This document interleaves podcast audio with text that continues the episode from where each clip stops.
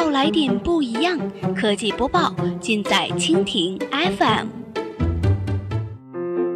欢迎收听 BAT 播报，本节目由蜻蜓 FM 独家制作播出。收听更多内容，敬请收藏订阅本节目，或持续关注蜻蜓 FM 科技频道。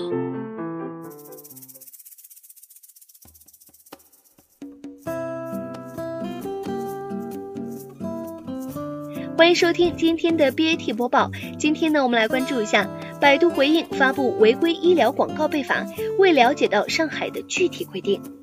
三月九号的晚间消息，针对百度在线网络技术北京有限公司、上海软件技术分公司（以下呢我们称为百度平台）发布违规医疗广告遭上海工商部门处罚一事，百度回应称，各地的监管要求并不统一，未了解到上海地区的具体规定，将完善审核制度。二零一六年九月一号，《互联网广告管理暂行办法》正式实行之后，上海工商部门对上海安平医院等广告主涉嫌违法广告行为。以及百度搜索、搜狗搜索等广告发布者涉嫌未尽审查义务行为，一并立案调查。近日呢，上海市公安局公布了二零一七年第一号虚假违法广告公告，百度、搜狗因为未尽到广告发布法律义务被处罚。据介绍，作为互联网付费搜索广告的发布者，百度平台未能有效地履行法定义务，发布了未经审查的徐浦中医医院、安平医院、川沙天师门诊部等一批医疗机构的广告，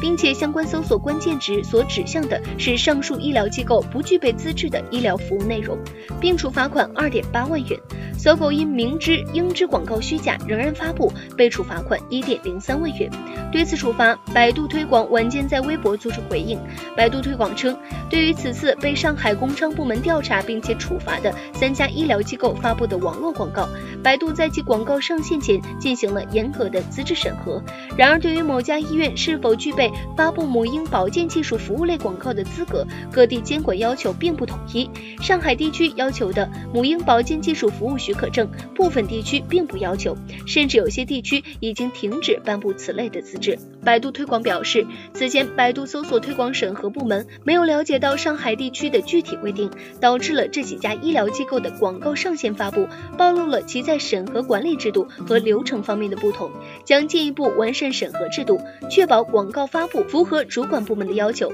对于相关涉事医疗机构，百度称，二零一六年九月二号，在通过媒体报道收到上海工商部门调查通告后，已做下线处理，同时要求所有母婴保健技术。服务类广告客户均必须提交母婴保健技术服务许可证。截至目前，广告平台上所有的此类广告客户均已提交由各地卫生行政部门颁发的相关资质。据悉呢，互联网广告管理暂行办法明确，付费搜索是以推销商品或者服务为目的，属于广告，并且规定医疗药品、特殊医学用途的配方食品、医疗器械、保健食品广告等法律行政法规规定，需经广告审查。机关进行审查的特殊商品或者服务的广告，未经审查不得发布。同时，暂行办法明确了互联网广告发布者的责任，规定互联网广告发布者、广告经营者应当按照国家有关规定，建立健全互联网广告业务的承接登记、审核、档案管理制度，